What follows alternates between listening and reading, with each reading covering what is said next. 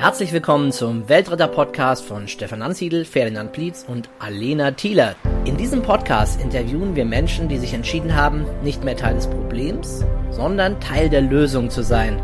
Erhalte Impulse für eine bessere Welt.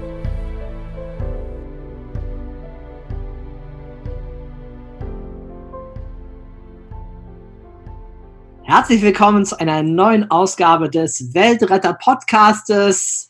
Hier ist Stefan Nanziedl und ich bin heute im Gespräch mit Alena Thielert. Hallo Alena. Hallo Stefan, schön, dass ich da sein darf. ja, die Alena wird in Zukunft das Weltretterteam ganz stark verstärken, auch hier im Podcast.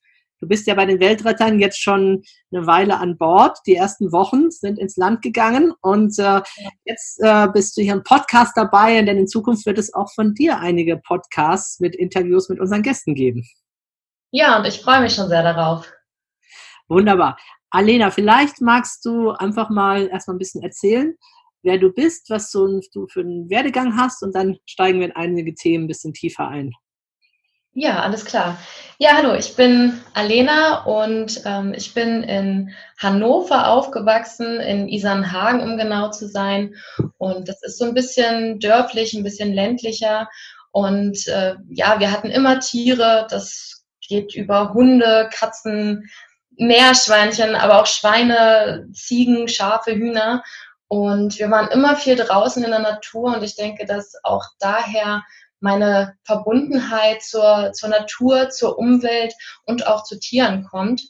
Ähm, und das hat natürlich meinen ganzen Werdegang geprägt. Ich habe nach meinem Abi nämlich ein freiwilliges ökologisches Jahr gemacht bei der Gemeinde Isernhagen und ich hatte da ein sehr vielfältiges Aufgabengebiet. Ich war die Krötenschutzbeauftragte. Das heißt, ich habe äh, ja die, den, den Krötenzaun ähm, aufgebaut und die Kröten gezählt und über die Straße getragen. Das war eine ähm, ja sehr besondere Aufgabe, die wahrscheinlich aus dem FJ auch so das Beste war. und ähm, ich habe ein Nistkastenprogramm an einer Grundschule in Isernhagen durchgeführt in Kooperation mit dem NABU. Das war ähm, eine, ein, ein paar sehr schöne Projekttage, die daraus entstanden sind und noch diverse weitere Projekte, wie zum Beispiel eine Veranstaltungsreihe gegen Lebensmittelverschwendung mit weiteren FEJlerinnen ein Fahrradständerkataster, Pflanzarbeiten. Also es war wirklich sehr, sehr vielfältig, ja. wahnsinnig viel gelernt und es war ein unglaublich tolles Jahr. Also jeder, der überlegt, ein FÖJ zu machen, auf jeden Fall machen. Ich wollte gerade äh, fragen, wie bist du denn überhaupt dazu gekommen oder auf die Idee gekommen, ein äh, freiwilliges ökologisches Jahr zu machen? Ich denke, das kam daher, dass ich wahrscheinlich noch nicht so genau wusste, wo ich hingehen will. Also für mich war immer klar, irgendwie im Bereich ja, Umwelt zu arbeiten und ich wusste damals einfach noch nicht so genau, was soll es genau werden. Und dann ist so ein FEJ einfach, ja, das Beste, was man machen kann, so ein Orientierungsjahr, auch einfach schon mal reinzuschnuppern. Wie läuft eigentlich so ein Arbeitsalltag ab? Das ist einfach, ja, das war das Beste, was ich hätte machen können. Und während dieses Jahres hat sich das dann auch so ein bisschen weiterentwickelt, was ich dann weitermachen wollte. Und das war nämlich, dass ich dann studiert habe an der Uni Hildesheim Umweltsicherung etwas, worunter sich die meisten in der Regel nichts vorstellen können. Das ist nämlich ein Zweifach-Bachelor aus Biologie und Geografie. Ich habe mich in der Biologie vertieft, das heißt mein, meine Bachelorarbeit in dem Bereich geschrieben, ein Praktikum gemacht, die ganzen Vertiefungsmodule in der Biologie gewählt. Und ich hatte außerdem noch ähm, Umweltbildung und Psychologie als Nebenfächer. Also ich konnte mir das Ganze sehr, sehr individuell zusammenstellen. Das war für mich super. Ähm, genau, und danach habe ich bei Peter Deutschland als Aktionskoordinatorin gearbeitet. Ähm, Peter ist manchen noch kein Begriff, manche sagen Peter.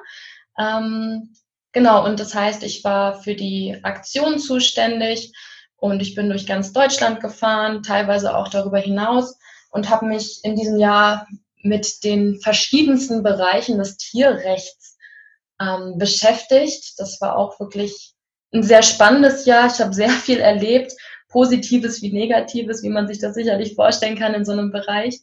Ähm, und anschließend bin ich zu Greenpeace gegangen, habe da ein paar Erfahrungen im Fundraising gesammelt und danach bin ich zur Do Nature GmbH und habe dort als Assistentin des Geschäftsführers gearbeitet. Ähm, die Do Nature ist auch etwas, was die meisten nicht kennen. Das war äh, oder ist eine Tochtergesellschaft der Erlebnisakademie AG, die verschiedene Baumwipfelpfade ähm, betreibt. Und an den deutschen Standorten waren wir für die Umweltbildung zuständig. Und ja, das waren dann auch sehr vielfältige Aufgaben, die ich hatte. Zum Beispiel ähm, habe ich Führungskonzepte erstellt für die ähm, für zwei Standorte. Wir haben auch ein Begleitbuch geschrieben. Also das war wirklich, was halt angefallen ist. Ja, ach ja, genau. Und ich habe noch äh, eine Weiterbildung zur Fachkraft für Natur- und Waldpädagogik gemacht. Äh, ja, genau. Also das war so mein beruflicher Werdegang bisher. Und ja, ich habe halt wirklich so viel lernen dürfen in der ganzen Zeit und freue mich darauf, all das jetzt bei den Weltrettern einsetzen zu dürfen. Ja, wunderbar. Vielleicht gehen wir manche Stationen noch mal ein bisschen durch und schauen sie ein bisschen mhm. allgemeiner uns an. Ähm, ja. Dieses äh, freiwillige ökologische Jahr ähm, ich meine, für mich als Mann früher, ich habe ja noch Zivildienst machen dürfen als einer der letzten Jahrgänge. Ne? Es gab ja damals die Wehrpflicht und dann die Jungs konnten dann halt äh, verweigern und äh, Zivildienst machen dürfen. Weißt du denn, seit wann es das freiwilliges ökologisches Jahr gibt? Gibt es das schon lange? Oh, puh, da fragst du mich was. Ähm, also ich habe das 2011 gemacht, also schon ein paar Jährchen her. Mhm. Ähm, aber wie lange es das da schon gab, nein, tut mir leid, das weiß ich jetzt nicht. Okay. Kann man das, ähm, was gibt es da so für klassische Bereiche oder Felder, in denen man das äh, machen kann? Weißt du das? Ach, das ist sehr vielfältig. Also ich hatte, man muss sich ja auch bei mehreren bewerben oder zumindest war das Bewerbungsverfahren damals so. Man musste sich aus einem Katalog, der war sehr dick, mhm. ähm, drei Stellen aussuchen, auf die man, ähm, ja, die man gerne belegen würde. Und ich hatte mir noch die Waldstation Eilenriede in Hannover ausgesucht und ähm, die Seehundstation äh, irgendwo im Norden. Und also sieht man halt schon, das ist recht vielfältig. Also ich bin dann ja an der Behörde gelandet, aber ich hätte halt auch sehr praktisch im Wald arbeiten können oder eben mit, ähm, ja, mit Seehund, verwaisten Seehunden. Ähm, also das ist wirklich sehr breit gefächert und ich habe ja, man hat ja so eine ähm, Seminargruppe, wo man mit verschiedenen FEJlerinnen und FEJlern zusammenkommt. Und das war aus wirklich verschiedensten Bereichen. Eine hat auf einem Bauernhof mit auch einem sozialen Hintergrund noch ähm, zum Beispiel auch ihr FEJ gemacht. NAJU ähm, gab es auch, also die Naturschutzjugend von NABU.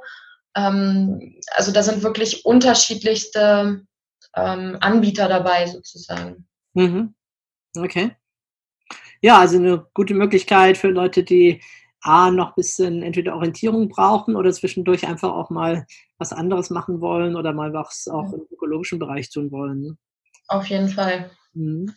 Genau. Ja, du, dann hast du ja studiert und dann warst du bei, ähm, bei Peter oder auch, ich sage oft auch noch Peter dazu, so wird es zumindest ja. beschrieben. Und äh, vielleicht viele kennen Peter gar nicht so genau, sei denn, also ich hatte meine erste Begegnung mit Peter ja in einer Fußgängerzone in einer Stadt. Das war ja auch ein Grund, warum ich zu den, ähm, zur Gründung der Weltretter kam. Ähm, das war nicht direkt Peter, aber eine daraus inspirierte Gruppe, die haben das auch gesagt, dass sie mhm. davon bei Peter waren. Ähm, ja, was macht Peter? Vielleicht können wir da noch ein bisschen was dazu sagen. Ja, ähm, Peter setzt sich für die Rechte der Tiere ein. Also es ist eine Tierrechtsorganisation. Mm, und es geht einfach darum, dass Tiere nicht genutzt werden sollen in allen Bereichen des Lebens. Also das ist halt zum einen natürlich die Lebensmittelindustrie. Also Peter steht für eine vegane Ernährung. Ähm, es ist aber auch zum Beispiel der Bereich Tierversuche, dass ja eben Peter eben auch der Meinung ist, dass Tierversuche einfach nicht nötig sind. Aber auch die Bereiche Unterhaltung, da geht es dann um Zirkusse, Zoos. Ähm, einen Bereich gibt es noch, den habe ich jetzt gerade. Ach ja, Kleidung, genau, natürlich. Also ähm, Pelz und Leder zum Beispiel. Also ja, das sind die unterschiedlichen Bereiche, in denen Peter sich eben einfach einsetzt, dass da keine Tiere mehr genutzt werden sollen, weil es halt eben in allen Bereichen natürlich immer die Tiere leiden und dagegen setzt Peter sich auf verschiedenste Weise ein. Ja, das heißt, im Vordergrund steht tatsächlich eher das Tierleid und weniger jetzt die ökologischen Auswirkungen von beispielsweise tierischer Ernährung. Ja, richtig, genau. Also es geht dabei eben in der Regel um das Individuum, dass Tiere eben auch Rechte haben und eben das Recht auf Leben.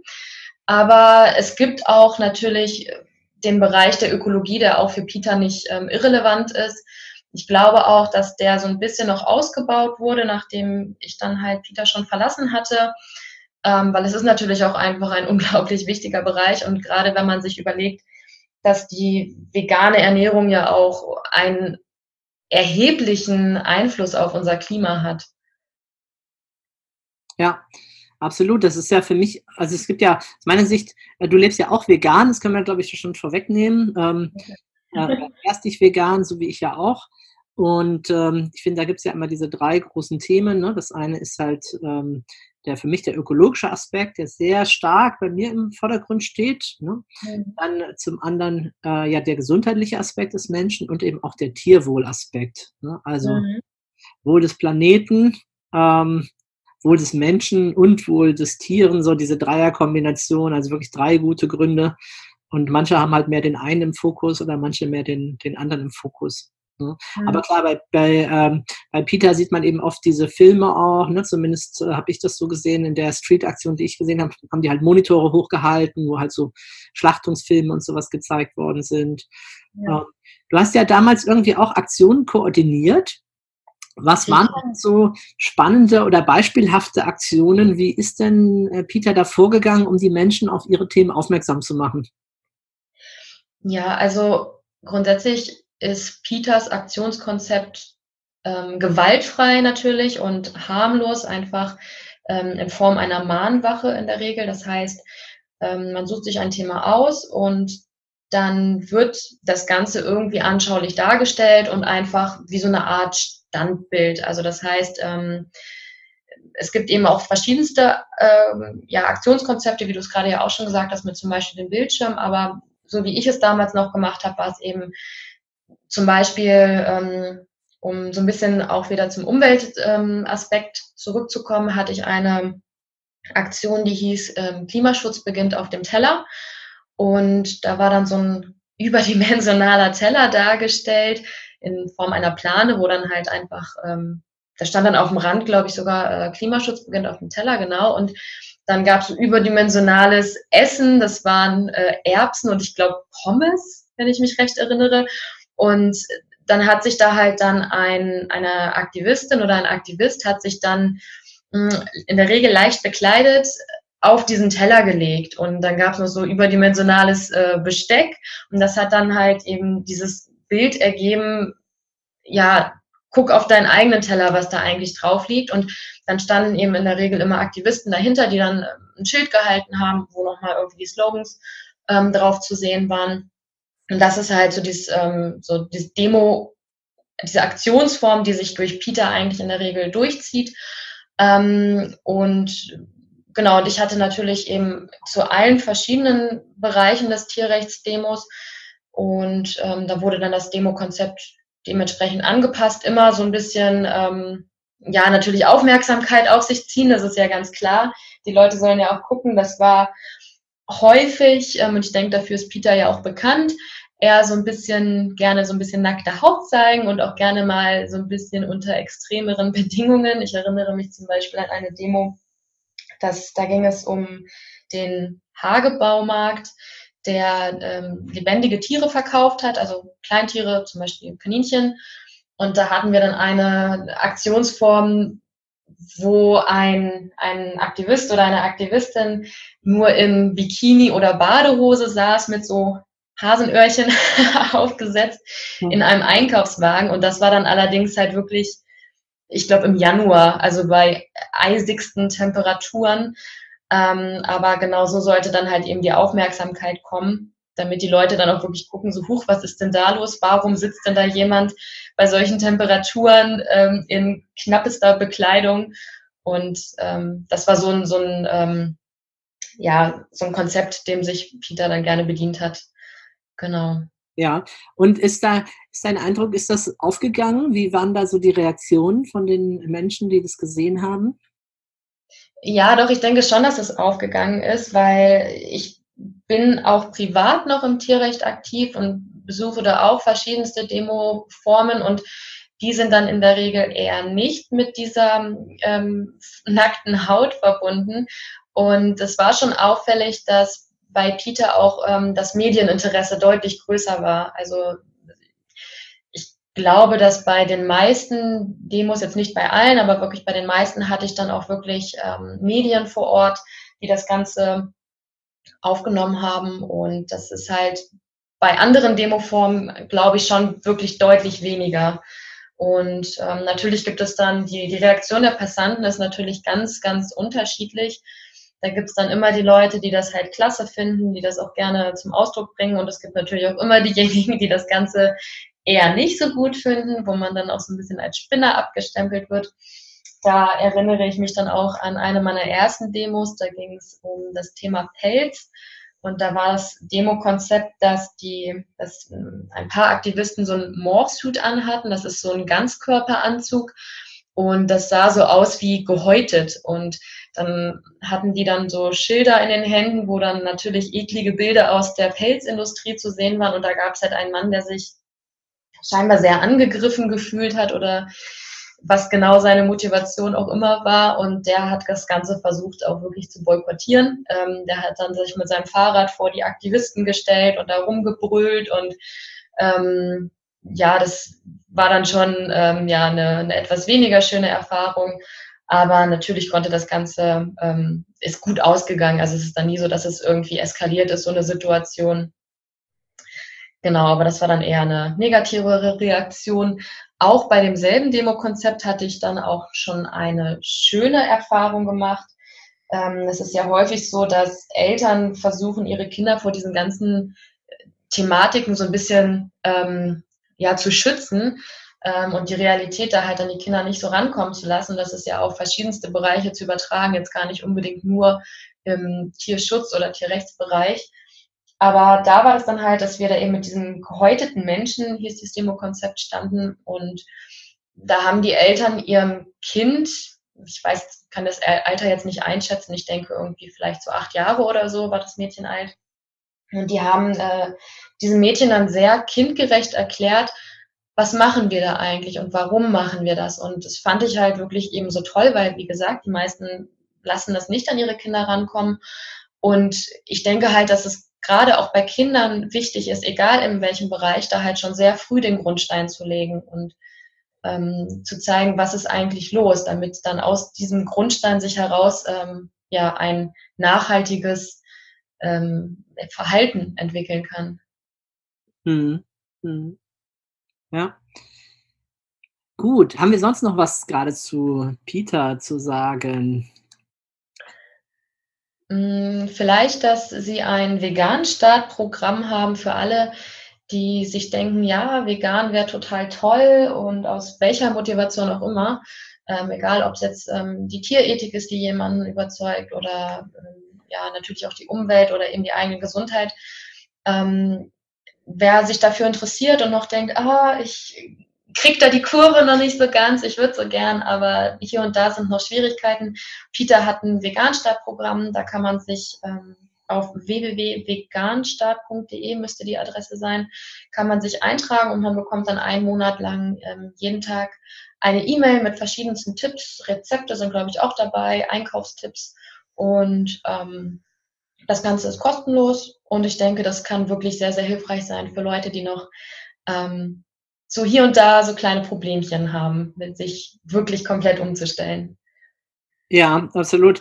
Ähm, ich habe äh, gerade eben äh, vor unserem Interview habe ich äh, einen, einen Facebook-Post, äh, also du hattest einen Facebook-Post ver verfasst, da ging es auch zu den Vorteilen des Vegansein und dann hat einer darunter geschrieben, kommentiert, hey Leute, lasst doch jeden essen, was er will. Ah. Ja, habe ich gerade geantwortet. Ähm, mich würde mal interessieren, wie hättest du darauf geantwortet, wenn jemand das so sagt, Leute, ist doch egal, äh, lass doch jedem einfach so viel Fleisch essen, wie er will? Ja, grundsätzlich denke ich, dass es ähm, nicht gut ist, wenn man Leute zu sehr missioniert. Also ich würde jetzt auch niemals, wenn ich zum Beispiel mit Freunden oder Freundinnen essen bin, wenn die dann irgendwie was anderes essen als ich. Also ich habe ein Umfeld, das sehr, sehr tolerant ist und selber sehr interessiert ist, teilweise sich selber schon in die Richtung hinbewegt. Aber trotzdem würde ich halt niemals dann irgendwie sagen, mm, du bist scheiße sozusagen, ähm, weil du jetzt Fleisch isst oder so, weil ich glaube, das ist ein ganz, ganz falscher Weg.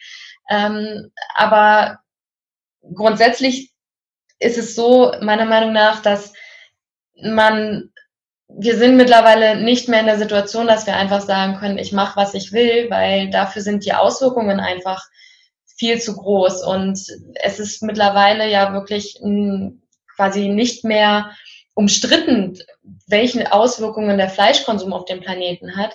Und da finde ich, kann man nicht mehr sagen, macht doch jeder, was er möchte, dass man halt schon anfangen sollte zu gucken, ist das wirklich nötig? Muss es wirklich sein? Nein, muss es definitiv nicht. Ähm, es gibt mittlerweile so viele Alternativen und selbst wenn man halt es erstmal nur reduziert, das ist halt auch schon ein sehr wichtiger Schritt und ja, also wenn man halt sich wirklich überlegt, was eigentlich dahinter steckt, jetzt für den Planeten und natürlich auch für die Tiere, dann finde ich, kann man das nicht mehr ganz so sagen. Jeder soll essen, was er will und so viel er will. Ja, ich bin da sogar noch ein bisschen wahrscheinlich sogar radikaler als du an dieser Stelle weil ich echt gedacht habe, wow, ja, super toll. Ne? Wenn jeder jetzt das macht, was er will, äh, gerade in Bezug auf Ressourcenverbrauch und diese ganzen Folgen hinten dran, ja. ähm, dann können wir diesen Planeten äh, einpacken. Ne? Dann, äh, also wenn ich mir vorstelle, allein im Augenblick gibt es ja, glaube ich, etwa so zwei Milliarden hauptsächliche Fleischesser. Wenn wir jetzt die Zahl verdoppeln würden, äh, durch Indien und China ist das leicht möglich, wenn die durch unser Vorbild auch nachziehen. Mhm ja. dann haben wir ein echtes Problem, äh, was Ressourcen angeht. Wüstenbildung, äh, Wälder werden abgeholzt, Futtermittel. Ja. Wir müssten, wenn, wenn wir das nochmal verdoppeln müssten, was jetzt schon ist, also es ist ja so schon äh, schwierig, ähm, unsere Ziele zu erreichen und dann wird die totale Katastrophe ausbrechen. Das heißt, durch die systemische Vernetztheit und durch die Vielzahl der lebenden Menschen äh, bedrohen sie damit die Existenz der ganzen Spezies. Natürlich nicht jeder einzelne Fleischesser, aber in der Summe halt. Und ja. das ist, glaube ich, ein Problem, was wir, wenn wir denn wollen, dass die Menschheit fortbesteht, sollten wir das einschränken. Wenn uns das egal ist, äh, wie die Zukunft aussieht, na, dann können wir natürlich auch sagen, okay, dann mach, was du willst, aber das ist natürlich dann sehr egoistisch und rücksichtslos ja. Äh, gelebt. Ne? Ja, leider gibt es ja aber Menschen, die, also das habe ich ja selber auch wirklich schon ins Gesicht gesagt bekommen, dass sie sagen, das interessiert mich doch nicht, was irgendwann mal ist. Das sind dann wahrscheinlich eben Leute, die keine Familie haben, keine, keine Kinder, Kindeskinder. Ähm, und also ich habe diese, diese Aussage wirklich schon selber zu hören bekommen, wo ich mir dann auch denke, okay, das ist dann halt eine sehr, sehr traurige Ansicht. Aber diese Menschen scheint es leider zu geben, auch wenn es absolut nicht äh, förderlich und wünschenswert ist. Und das ist ja für mich eine spannende Erkenntnis jetzt, wo ich auch etwas aus meinem früheren Leben, aus meiner Arbeit halt als Psychologe und als Ausbilder im Bereich NLP äh, gut einwenden kann, ist halt tatsächlich hier dieses Entwicklungsmodell der menschlichen Werte und des Bewusstseins. Einfach zu erkennen, dass Menschen auf unterschiedlichen Stufen in ihrer Entwicklung stehen.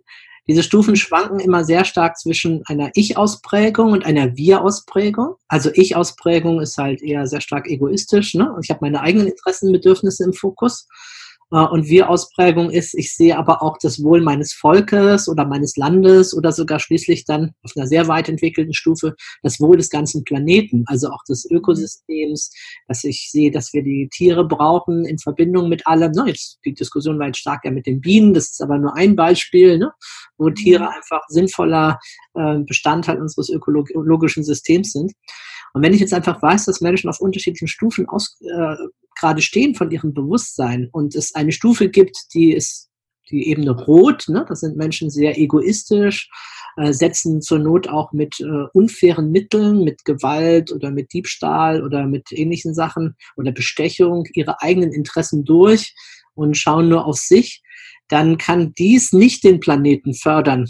Dann ist dem Einhalt zu gebieten. Und in der historischen Entwicklung ist das Einzige, was da wirklich flächendeckend funktioniert hat, war die Einführung von Gesetzen und deren Einhaltung. Ne? Mhm. Also, das heißt, unterschiedliche Ebenen brauchen unterschiedliche Arten der Überzeugung Und ich glaube, dass wir mit manchen Menschen, das habe ich ja auch schon jetzt erlebt in meinen Abendvorträgen, dass viele danach gesagt haben, Mensch, diese Argumente, du hast mich echt überzeugt, ich werde ab jetzt vegan oder vegetarisch oder ich reduziere zumindest mal, weil ich habe das erkannt und schaue einfach, dass ich mein Bestmögliches tun kann. Manche erreicht man so und andere wird man auf diesem Wege nicht erreichen, weil sie einfach noch zu sehr in dieser Ego-Ebene sind und gar nicht erkennen, was das Größere ist. Selbst wenn sie denn Kinder hätten, dann würden sie eher gucken, dass sie viel Reichtum oder was auch immer an sich raffen, dass die im Katastrophenfall irgendwie abgesichert sind oder so. Hm. Ja, das kann auch sein. ja, das heißt, da verlangt es eben systemisches Denken und das, finde ich, ist auch etwas, äh, was zumindest für mich, ich hoffe, du siehst das ähnlich, aber was auch ein Ziel für die Weltritter ist, einfach die Menschen in unterschiedlichen Entwicklungsphasen abzuholen mit den unterschiedlichsten Argumenten oder den unterschiedlichsten Maßnahmen, die mhm. einfach für sie greifen können. Ja, klar. Denn das ist das, was ich oft erlebe bei klassischen Hilfsorganisationen. Also wir verstehen uns ja gar nicht, die Weltretter so wirklich so als eine Hilfsorganisation im engeren Sinne. Also, dass ich dort eben oft erlebe, ist, dass der Fokus halt auf eine bestimmte Kundengruppe gerichtet ist, äh, die man zu Spenden bewegen möchte, oder vielleicht zwei, aber dass eben nicht die ganze, das ganze Spektrum der Entwicklungsebenen im Fokus liegt. Ne? Mhm. Das heißt, wenn ich weiß, dass Menschen sehr hilfsbereit sind, dann spreche ich halt diese Hilfsbereitschaft an, aber ich habe nicht die Menschen, äh, die gerade sehr stark auf dem materialistischen äh, Karriereweg sind, die mhm. irgendwie auch zu integrieren in meine ähm, Entwicklungshilfe, sage ich jetzt mal. Mhm, ja. Gut, ja, du hattest ja noch eine, äh, neben deinem ökologischen Jahr und der, dem Studium und äh, Peter, gab es ja noch eine weitere große Lebensstation bei dir, das war ja Greenpeace. Ach so, ja. Du warst ja auch im Fundraising äh, mhm. dabei. Ähm, ich weiß jetzt nicht, ob oder wie viel oder was du äh, bei deinen früheren Arbeitgeber sagen darfst, aber ein paar Dinge würden mich natürlich schon interessieren, äh, zum Thema Greenpeace und zum Fundraising. Äh, wie läuft das denn dort? Ähm, ja. Ja, also ich war ähm, im Direktdialog tätig. Das heißt, das kennt wahrscheinlich jeder. Ähm, mittlerweile ist das ja sehr verbreitet, auch ähm, in den verschiedensten Organisationen. Das heißt, es gibt dann halt in der Stadt entweder einen Stand, wir waren jetzt ohne Stand unterwegs, ähm, und ja, wir waren einfach in der Stadt präsent und haben dann Menschen angesprochen und haben versucht, sie halt aufzuklären, was, was ist das Problem, was macht Greenpeace und im besten Fall haben sie dann halt unterschrieben und sind Fördermitglied geworden. Und ähm, das war natürlich, ähm, da gab es bessere und schlechtere Tage. Äh, ich war dort hauptsächlich im Winter ähm, in diesem Bereich tätig und das war dann auch teilweise schon ähm, ja auch den Witterungsverhältnissen geschuldet, dass dann auch manchmal ähm, die Tage auch ein bisschen schlechter liefen, weil es dann auch teilweise wirklich bitter kalt war und dann bleiben weniger Menschen stehen, aber dann gab es auch wirklich ähm, andere Tage, die waren sehr, sehr gut und da hat man sich dann auch gegenseitig noch so ein bisschen angefeuert. Es gab dann halt Teams und äh, ich habe das in Hannover gemacht auch und äh, man war immer zu zweit oder zu dritt auf der Straße und hatte gleichzeitig noch so eine äh, WhatsApp-Gruppe und hat sich da dann immer gegenseitig gezeigt, äh, also mussten wir mal reinschreiben, wer hat jetzt ähm, schon ähm, quasi ähm, wie viel erreicht sozusagen und es war dann halt auch immer so, so ein bisschen ähm, anfeuern sozusagen. Dann haben, kam es manchmal so Sprüche so, ja, wer, na, wer, wer, wer kriegt wohl noch jemanden, um es jetzt so ein bisschen überspitzt darzustellen. Und das hat dann auch wirklich motiviert, dass man dachte, ich gebe jetzt nochmal Vollgas und ich will ja was erreichen für, äh, für Greenpeace und dann natürlich daraus folgend ähm, für den Planeten. Und ähm, Genau, es war auch auf jeden Fall eine, eine sehr spannende Zeit und ähm, das war auch mal ganz, ganz spannend, so in diesen Fundraising-Bereich da mal so ein bisschen reinzuschnuppern und ähm, ja, war, war spannend auf jeden Fall. Ja, super. Äh, was ist denn so eine typische, kann man das überhaupt sagen, oder eine Bandbreite, was Menschen dann sich so entscheiden äh, zu spenden? Also ich, ich habe bei uns waren jetzt gerade äh, der World Wildlife Fund waren jetzt gerade hier bei uns mit dem Stand äh, mitten in der Stadt. Ähm, auch wieder so klassisch, ne? Halt äh, zwei oder drei, die dann halt mit so einem Tisch und die Leute halt versucht haben ranzulocken und dann abzuschließen. Ähm, hast du da irgendwie Zahlen? Was, was schließen dann Menschen so ab? Wie hoch ist dann so eine Unterstützung? Also ich sag mal, je höher, desto besser natürlich. Ja, klar. ähm, aber das, der Durchschnitt war bei mir tatsächlich fünf Euro im Monat. Das liegt auch daran, wir waren ähm, in Hannover, gibt es ja eine große Universität und ich war viel auch vor der Universität und da setzt man natürlich bei den Studenten dann auch etwas niedriger an. Ich meine, ich habe selber ja auch studiert und alle, die, die das jetzt gerade hören und auch Studenten waren oder sind, die wissen, dass ja in der Zeit ist das Geld dann doch ein bisschen knapper und ähm, da ist dann fünf Euro so ein ganz, ganz netter Wert, weil das tut keinem weh. Und ähm, wenn man dann sagt, hey, komm, das ist ein, ein Kaffee weniger, so nach dem Motto, dann ähm, ist das dann meistens schon ähm, recht überzeugend. Ja, also so fünf Euro im Monat, das ist so, denke ich, so der, der ähm, Durchschnittswert gewesen. Mhm, okay. An sich, äh, soweit ich gehört habe, äh, bekommt Greenpeace ja insgesamt äh, weltweit durchaus ordentliche Beträge dadurch zusammen. Ne? Ich meine, die sind jetzt auch schon ja eine ganze Weile äh, im Geschäft, würde ich mal sagen. Ähm, ne, ich glaube, so, ich habe irgendwas von dreistelligen Millionenbeträgen gehört, die, glaube ich, äh, jedes Jahr zur Verfügung stehen. Da kann man schon auch ordentlich was mitmachen. Ne? Definitiv, ja. Ja. Gut, gehen wir mal äh, zu den, achso, Do Nature könnte man noch, aber weiß ich nicht, was ist da, gibt es dann, hast du ja vorhin schon auch ein bisschen was erzählt, ne? Ihr habt ja diese Baumwipfelpfade. Äh, was ist da das Ziel? Ist es einfach Bildung im äh, Erlebnispädagogikbereich oder? Ja, richtig, genau. Also die, ähm, die Muttergesellschaft, die Erlebnisakademie AG, ähm, die versucht halt durch dieses Erlebnis in der Natur, diesen, diesen Weg durch die Baumkronen und ähm, das Erkennungsmerkmal, sage ich mal, der ähm, Erlebnisakademie ähm, Baumwipfelpfade war immer ein sehr imposanter Aussichtsturm.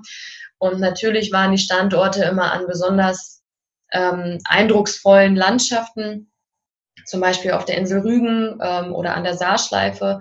Und das war dann immer natürlich so ein besonderer Moment, wenn man dann wirklich den, die Spitze des Turms erreicht hat und dann wirklich einen, einen Wahnsinnsausblick hat. Und das ist halt so das Konzept der Erlebnisakademie, dass man einfach eben, ja, durch dieses Erlebnis in der Natur der Schutzgedanke ausgeprägt wird. Und selbstverständlich gab es auch auf dem Pfad verschiedene Stationen, wo dann eben aufgeklärt wurde über die Natur, über ähm, den Landschaftsraum. Genau, also es war dann eben einfach dieses Bildung in der Natur für die Natur. Mhm. Ja, und jetzt bist du bei den Weltrettern äh, mit dabei. Ja. Äh, und beide zusammen steuern das Schiff. Mhm. Ähm, ja, was sind denn aus deiner Sicht so unsere Ziele, unsere Perspektiven? Oder was würdest du gerne verwirklichen wollen bei den Weltrettern? Ja, also ich denke, dass es sehr wichtig ist, jeden Einzelnen zu motivieren, in seinem eigenen Alltag aktiv zu werden. Und das kann auf verschiedenste Wege erfolgen, sei es, dass man den, den Plastikverbrauch äh, reduziert, natürlich eben zum Veganismus hin zu sensibilisieren, weil ja, du hast es selber auch schon gesagt und ich habe es auch schon ähm, von anderen Quellen gehört, Veganismus ist das Effektivste, was jeder Einzelne ähm, machen kann, um dem Planeten zu helfen. Ähm, genau, einfach so aufzuklären, was ist eigentlich los, welche Probleme gibt es und was kann jeder Einzelne tun, um dagegen anzusteuern. Ähm, das sind ja alles keine Sachen, die wehtun. Also das ist ja, Veganismus, finde ich persönlich, macht ja zum Beispiel auch wirklich viel Spaß, weil man irgendwie kreativer wird. Und ähm, ich freue mich halt auch, wenn ich dann sehe, dass der Plastikmüll weniger wird. Das sind ja auch so Dinge, die einem selber ja dann auch wirklich es kann wirklich auch Spaß machen. Das ist halt sicherlich auch ganz wichtig, dass ähm, viele verbinden das ähm, ja häufig auch mit so einer Art Verzicht. Und ich denke, das ist halt auch ganz wichtig, dass von diesem Gedanken weggekommen wird. Außerdem, ähm, ja, finde ich es auch wichtig, Menschen ähm, zu vereinen. Also das heißt, Gruppen zu bilden vor Ort, wo sich dann Gleichgesinnte treffen, austauschen können, gemeinsam aktiv werden können, Müllsammelaktionen oder vielleicht vegane Kochabende oder ähm, was auch immer da sonst noch so für kreative ähm, Ideen schlummern. Ähm, genau, also das wäre so das, was, was ich wichtig finde und ja, genau. Ja, Ja, meine Vision für die Weltretter ist so eine, also Vision, das ist nochmal so ein bisschen andere Ebene. Ja. äh, gerade tatsächlich wirklich da einen äh, bedeutenden Beitrag zu leisten, auch äh, strategisch, im Bewusstseinswandel, also wirklich viele Menschen, denen zu helfen, diesen Wandel nachzuvollziehen. Mhm. Wozu gehört im ersten Schritt, da sind wir ja gerade sehr stark dabei, eigentlich fast ausschließlich beim Thema äh, Aufklärung, Bildung, dort ja. äh, zu helfen, diese Dinge zu erkennen, ja. ähm, um dann eben die Menschen zu inspirieren, Schritt für Schritt das zu verändern. Dazu gehören dann eben Gruppen. Also ich stelle mir vor, dass wir wirklich irgendwann weltweit Gruppen haben, die vor Ort die Dinge umsetzen, die wiederum als Multiplikatoren wirken. Denn nichts ist einfach so stark wie echte Begegnung mit Menschen und echter Austausch. Äh, wir können natürlich ganz viel auch machen über Webinare und über Bücher und über Filme und so, aber Menschen, die ins Handeln kommen, brauchen oft auch den menschlichen Kontakt von Gleichgesinnten. So wie mhm äh, musste schmunzeln, als du das äh, beschrieben hast äh, mit den WhatsApp-Gruppen bei Greenpeace, hey, wir schließen noch einen ab oder so. Also dieses sich gegeneinander echte Begegnung zu ermöglichen, die halt in diese, in die richtige Richtung geht. Ja. Und äh, ja, da gibt es eine ganze Menge zu tun. Definitiv. ja, du hast ja schon begonnen jetzt in den letzten Wochen, so die ersten Aufgaben. Vielleicht magst du kurz den äh, den Hörern erzählen, woran wir gerade arbeiten oder du auch speziell? Ja, also wir sind ja jetzt gerade sehr äh, aktiv, produktiv dabei, den ersten Weltretter Online-Kongress ähm, zu planen, zu organisieren. Und ähm, da, dabei wird es darum gehen, dass wir aus den verschiedensten Bereichen der Nachhaltigkeit ähm, unterschiedliche Personen und Organisationen einladen, etwas zu erzählen. Und das sind zum Beispiel ähm, Plastik, ähm, Meeresschutz, Veganismus natürlich, ähm, Energien. Das sind ähm, wirklich aus jedem Bereich soll was dabei sein, damit auch jeder sich angesprochen fühlt, jeder was daraus ziehen kann. Und das Ganze soll dann natürlich dazu dienen, dass die, ähm, die Teilnehmer, dass die für sich selber daraus ziehen können, was kann ich denn für mich jetzt auch ändern. Das ist halt ganz, ganz wichtig. Also halt zum einen natürlich wieder das Aufklären und dann, was kann jeder tun. Und ähm, das wird sicherlich sehr spannend. Wir haben uns ähm, für 14 Themen und Speaker ähm, entschieden. Und ähm, das wird dann eine Woche lang ähm, wird das Ganze dann andauern und ich denke, das wird eine super spannende Woche für, für uns als Weltretter, für alle äh, Speaker und natürlich auch die ganzen Teilnehmer. Und ich bin jetzt schon wahnsinnig gespannt. Es ist super viel Arbeit. Es sind super viele kleine Schritte, an die man ähm, da auch denken muss. Und ähm, ja, aber es ist halt ein sehr, sehr wichtiges Projekt, weil das Ziel ist ja, dass wir möglichst viele Menschen erreichen, möglichst viele Menschen aufklären können und nur so kann dann halt auch was weitergehen. Nur so kann jeder für sich eben erkennen, was können, was kann ich machen. Und nur so wird die Welt dann halt auch besser. Ja, absolut. Also 14 Sprecher, zwei pro Abend, macht dann sieben Tage. Und ich denke, wir werden auch eine Menge Material dann daraus haben, was ja. wir wieder verwenden können, auch wirklich eine Menge Input auch bekommen zu den unterschiedlichsten Themenfeldern. Und online bietet einfach die Möglichkeit, halt wirklich Tausende von Menschen tatsächlich damit auch zu erreichen, die bequem von zu Hause aus ohne, ohne Umweltschäden produzieren. Naja, gut, ein bisschen Stromverbrauch, aber zumindest keine Fahrtkosten irgendwie, äh, die da entstehen. Genau, ja, das ist eins unserer großen Projekte und ein zweites großes Projekt, da habe ich fast sogar ein bisschen mehr gerade mit zu tun, ist das, äh, das E-Learning. Ah ja.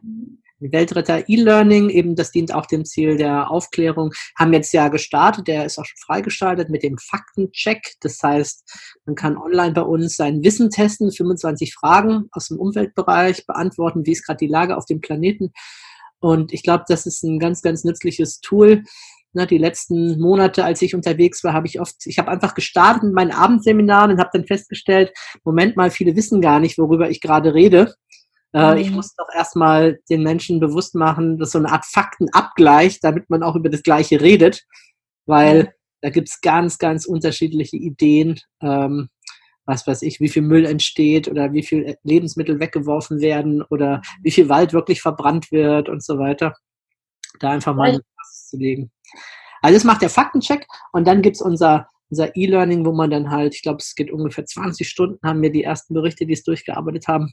Also wo man wirklich sehr, sehr intensiv schon mal eintauchen kann in diese Thematik. Wir erstellen jetzt eine Light-Version, also eine, eine leichte Version, die dann vielleicht in ein bis drei Stunden zu bearbeiten ist, wo man sich einfach einen Überblick verschaffen kann über diese Themen und diese Dinge. Mhm. Genau. Ja, spannend. Also ich habe den Faktencheck ja auch schon gemacht und ich finde das echt ähm, super. Ich muss sagen, an der einen oder anderen Stelle lag ich dann auch falsch. Deshalb, äh, man lernt nie aus und ähm, mir gefällt das super gut. Also ähm, ganz tolle Arbeit, die da bisher geleistet wurde. Ja, absolut. Da werden wir auch unterstützt von Praktikanten. Also wer auch Lust hat, mal in dem Bereich uns zu unterstützen im E-Learning, da wollen wir einige verschiedene E-Learnings noch machen, auch zu anderen Themen. Mal speziell was zum Thema Klimawandel, ähm, oder zum Thema äh, nachhaltige Ernährung. Also da gibt es sicherlich noch einige Spezialthemen, die wir dann noch äh, ausrollen wollen, um dann diese E-Learnings unter das äh, Welt zu bringen. Das ist ganz schön jetzt, weil wir haben zu Weihnachten haben wir die ersten Unternehmen, die das als Weihnachtsaktion in ihrem Weihnachtsbrief an ihre Kunden mitteilen wollen. Und äh, die schreiben dann halt so, ne, in diesem Jahr unterstützen wir die Weltretter. Und damit du auch was davon hast, hast du hier einen Zugang zu diesem Weltretter E-Learning. Das heißt, die können dann äh, quasi, auf der einen Seite tun sie schon was Gutes und auf der anderen Seite können sie eben auch, äh, wenn sie sich einige Kunden von ihnen das E-Learning-Programm auch tatsächlich reinziehen und damit arbeiten, natürlich auch schon einen sehr direkten Beitrag dazu leisten, dass äh, die Welt ein Stückchen besser wird. Ja, super. Ja. Gut, ich habe auch ähm, ja hier äh, vor Ort eine Regionalgruppe in Kitzingen, sozusagen unser Pilot. Du hast es ja vorhin auch schon angesprochen, das Thema Regionalgruppen. Also da wollen wir natürlich auch was machen, sammeln jetzt erstmal Erfahrungen hier in dieser Gruppe. Was kann man überhaupt machen? Wie sind so die Interessenslagen? Das ist ganz spannend. Die Regionalgruppe hat sich jetzt dreimal getroffen mhm. und ähm, geht langsam voran in Richtung konkrete Aktionen. Ja, schön. Da bin ich dann auch sehr gespannt, wie sich das weiterentwickelt und ähm, hoffe, dass ich dann daraus eben auch sehr viel auf andere Regionen übertragen lassen kann und damit wir dann wirklich überall unsere Regionalgruppen haben irgendwann. Ja, ja, Annalena, und äh, ein Grund, warum wir dich natürlich hier im Podcast auch vorstellen, ist, dass du äh, demnächst auch mal einige Podcasts äh, von dir äh, rauskommen werden. Ähm, hast du schon eine Idee, was uns da so erwarten könnte in den Interviews mit dir, die da noch kommen? Ja, da, da schlummert doch schon einiges in mir. Also das geht auch tatsächlich total schnell. Man liest irgendwie einen Artikel oder ähm, was auch immer und dann denkt man so, ach Mensch, das wäre doch auch ein spannender ähm, Interviewpartner. Also ähm, ein Thema, das mir vorschwebt, ist zum Beispiel ähm, mit einer Freundin von mir, die heißt äh, Steffi, ähm, mit der möchte ich einen Podcast zum Thema ähm, Tierrechte und Veganismus aufnehmen, weil sie ähm, aktuell im Tierrecht berufstätig ist. Das ist sicherlich ganz spannend, was sie uns da noch für Sichtweisen mitgeben kann. Außerdem möchte ich meine Schwester ähm, interviewen. Die ist nämlich ähm, auch Veganerin und ist sogar Mutter und ähm, ihr Kind wird auch vegan aufgezogen und ich denke, das ist das auch ein. Einige Mütter interessieren, glaube ich. Das ist entspannt. Das glaube ich auch, ja. Also da gibt es dann ja doch ähm, einige Schwierigkeiten, wie ich dann halt von ihr mitbekommen habe, dass man dann erfahren hat, so huch, das ist ja doch gar nicht vegan und ähm, worauf muss man da achten, dass dann halt das Kind, und ich kann schon verraten, das Kind, ähm, also ihr Sohn, der ist ähm, top fidel, der war bisher nie wirklich krank. Ähm, also es funktioniert scheinbar. Ähm, das ist zum Beispiel so ein Thema. Genau, also ähm, und da schlummert noch deutlich mehr in mir. Also ich denke, da können wir alle gespannt sein, was da noch alles auf uns zukommt. Ja, super. Gut, ja, ich glaube, wir haben dich ganz gut vorgestellt, so deine Lebensstation und auch hier und da noch ein bisschen äh, Wissen über die einzelnen äh, Themen verteilt. Äh, liebe Hörer, wenn bei uns das Thema vegan immer wieder vorkommt, dann äh, seht es uns ein wenig nach. Ähm, es ist einfach, wir haben da nichts davon, wir verkaufen keine veganen Produkte oder ähnliches. Es ist einfach, wenn man sich länger mit den ganzen Materialien beschäftigt, sich tiefer eingräbt in die Bücher, mit Menschen spricht, erkennt man sehr schnell, dass das einer der großen Hebel ist. Deswegen taucht er natürlich zwischen all den anderen Themen doch immer mal wieder auf, weil äh, vor lauter, wir können da ein klitzekleines bisschen was verändern, ist das halt der Punkt, wo wir halt auch was richtig Großes verändern können. Ja. Ja, Alena, gibt es noch was, was du hier an dieser Stelle unseren Hörern mitgeben möchtest?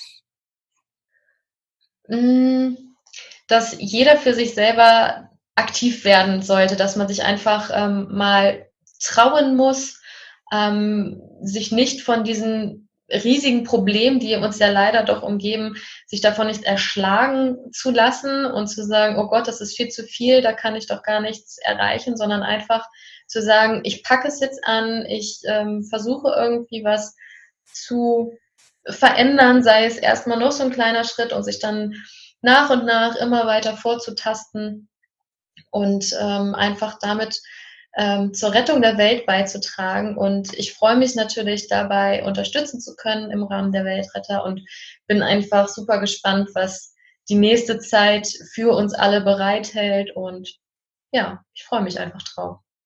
Ja, ja, wunderbar. Ich, ich sehe oft manchmal so, boah, ist das alles viel, ist das alles groß? Und dann kommt mir dieser eine Gedanke, dieser Netzwerkgedanke. Ne? Wenn jeder von uns, der wirklich überzeugt ist von einer Sache, wenn der fünf weitere ansteckt und die wieder fünf, ne, und dann genau. ganz, ganz schnell viele Menschen aufklären, viele Menschen informieren und äh, das wirklich zu einer großen Bewegung machen und dann hätten wir auch die Chance, was zu verändern.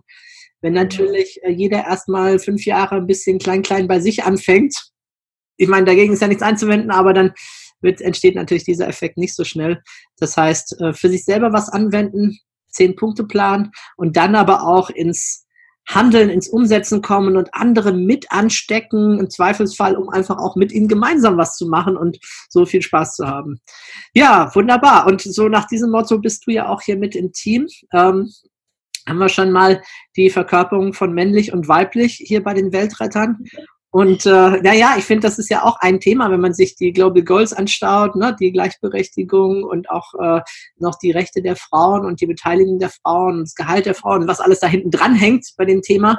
Das haben wir noch gar nicht so auf dem Fokus gehabt bisher, äh, das eben auch zu stärken, dann fängt es natürlich hier schon im Kleinen damit an. Ja, sehr schön. ja, in diesem Sinne wünsche ich uns viel Erfolg und frohes Schaffen. ja, das wünsche ich uns auch. Vielen Dank. Das war eine Folge des Weltretter Podcasts. Möchtest auch du Teil der Lösung werden? Dann geh auf www.welt-retter.org und mach mit.